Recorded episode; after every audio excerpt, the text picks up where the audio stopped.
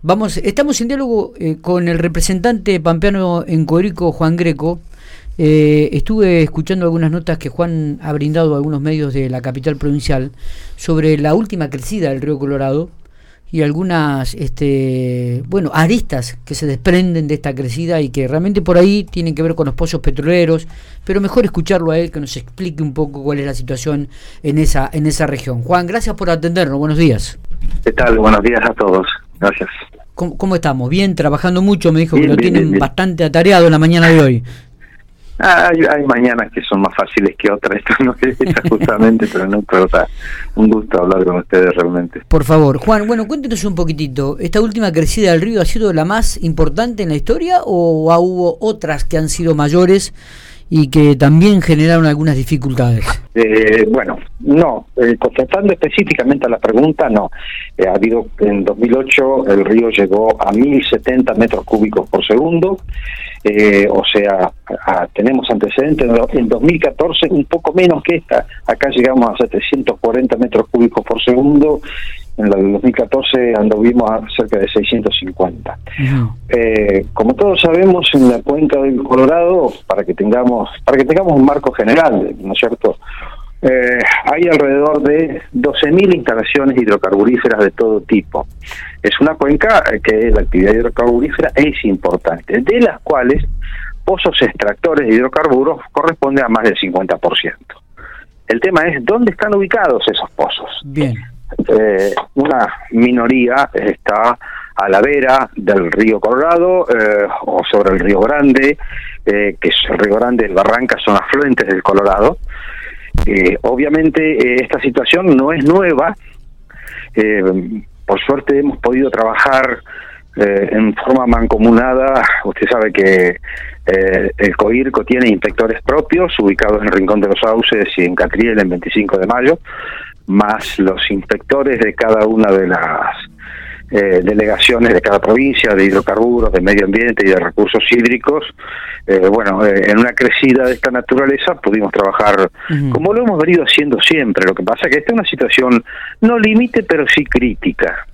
Y lo importante de esto es que, bueno, ya desde el 2000 se hace un relevamiento muy intensivo, y cuando digo muy intensivo estamos hablando de infecciones de más de dos veces en el mes de esos pozos que no son muchos en total en toda la cuenca debe haber entre 70 y 80 pozos no creo que más. Eh, eh, eh, tanto en Mendoza en Neuquén en Río Negro y en La Pampa que están en situación de inundabilidad o los caminos de acceso a esos pozos se inundan cuando vienen estas crecidas y son eh, complicadas si estos pozos no están limpios. ¿Por qué? Porque el petróleo, como ustedes saben, tiene menos densidad que el agua, viene el agua, eh, el petróleo sube y se va al río.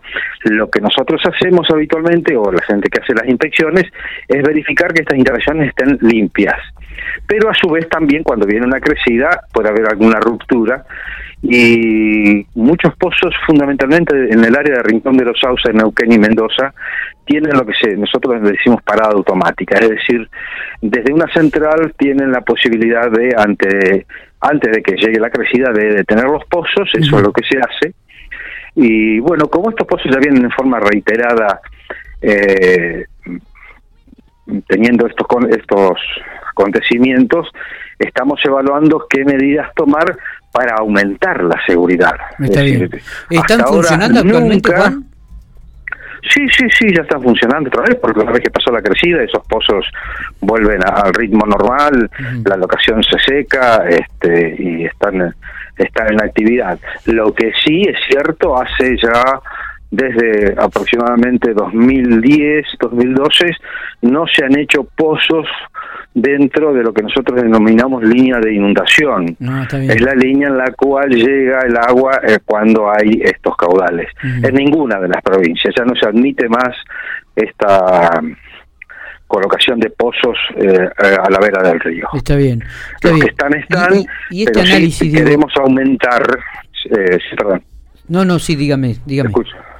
Eh, lo que sí queremos aumentar son las medidas de seguridad y bueno, después visualizar eh, la posibilidad o no de que estos pozos sigan este, en actividad, pero bueno, eso seguro lo vamos a seguir conversando con el resto de las provincias, con las empresas petroleras, eh, a ver qué medidas eh, se adoptan, porque eh, es una situación reiterada ya, ¿no es cierto? No, no es eh, estábamos acostumbrados durante casi 13 años a un río que tenía un promedio de 50 metros cúbicos por segundo y bueno, esta crecida, imagínense, llegó a, el pico, llegó a 740, obviamente mm, es excepcional, pero eh, se reitera en el tiempo, se reitera y esto está íntimamente ligado con la calidad del agua del río Colorado. ¿Por qué?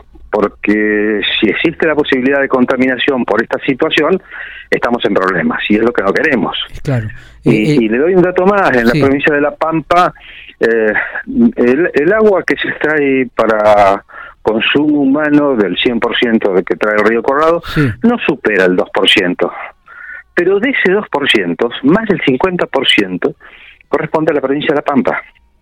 O sea, para nosotros la calidad del agua del río Colorado es fundamental.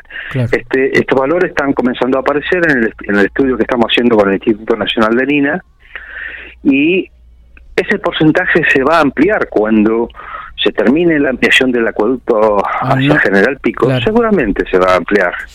O sea, el tema de calidad de agua es fundamental.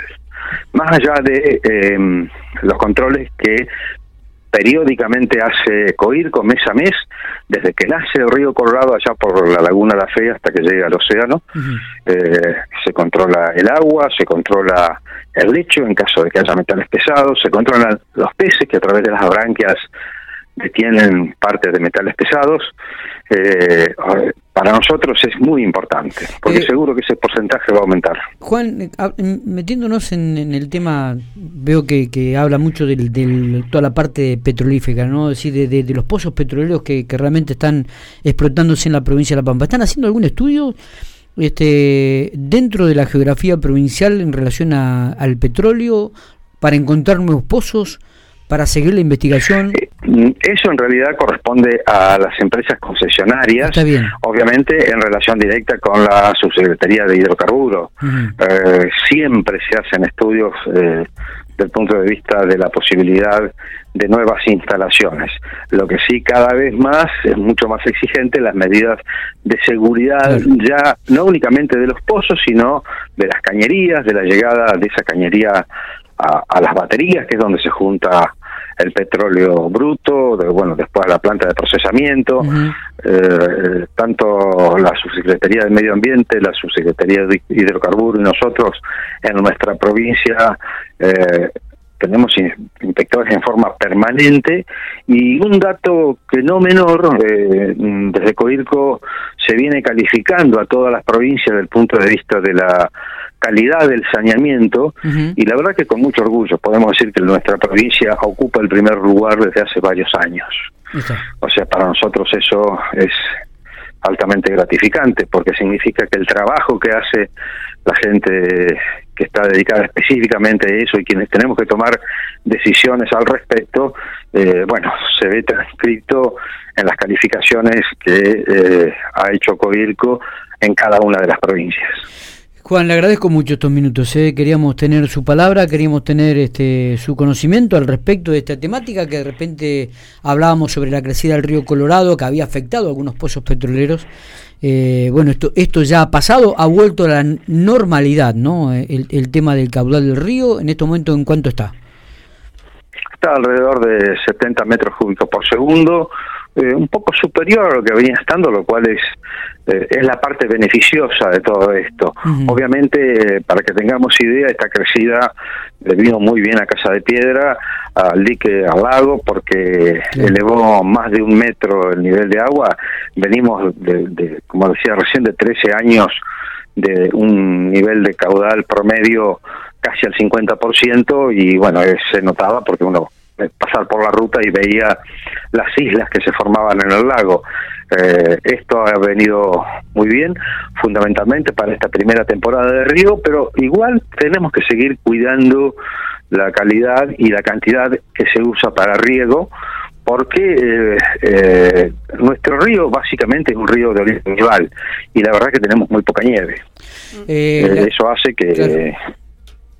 Que, por ahí se, genere este tipo de sequías, ¿no? Prolongadas, realmente, si no, si no llega a nevar arriba en la montaña. Y sí, sí, porque la lluvia pasa del punto de vista del aprovechamiento para lo que estamos caso concreto 25 de mayo, aguas arriba de la presa, tenemos que ir mm, captando el agua que llega y si tenemos poca nieve, obviamente viene poca agua. Pero bueno, eh, administrar esta crisis que no es nueva eh, nos ha hecho que a ninguna de las provincias le falte agua para agua potable, que es la primera prioridad que está en el Estatuto del COIR, con la segunda es riego, la tercera es generación de energía hidroeléctrica, pero bueno, hay que administrar la crisis y hasta ahora eh, los estamos haciendo, obviamente, estamos esperando que la naturaleza nos dé una mano, obvio, eso es más que esperable, pero bueno, hay que seguir trabajando con lo que tenemos. Juan, le agradezco mucho estos minutos ¿eh? que ha tenido para Infopico Radio. No, muchas gracias a ustedes. Buenos días.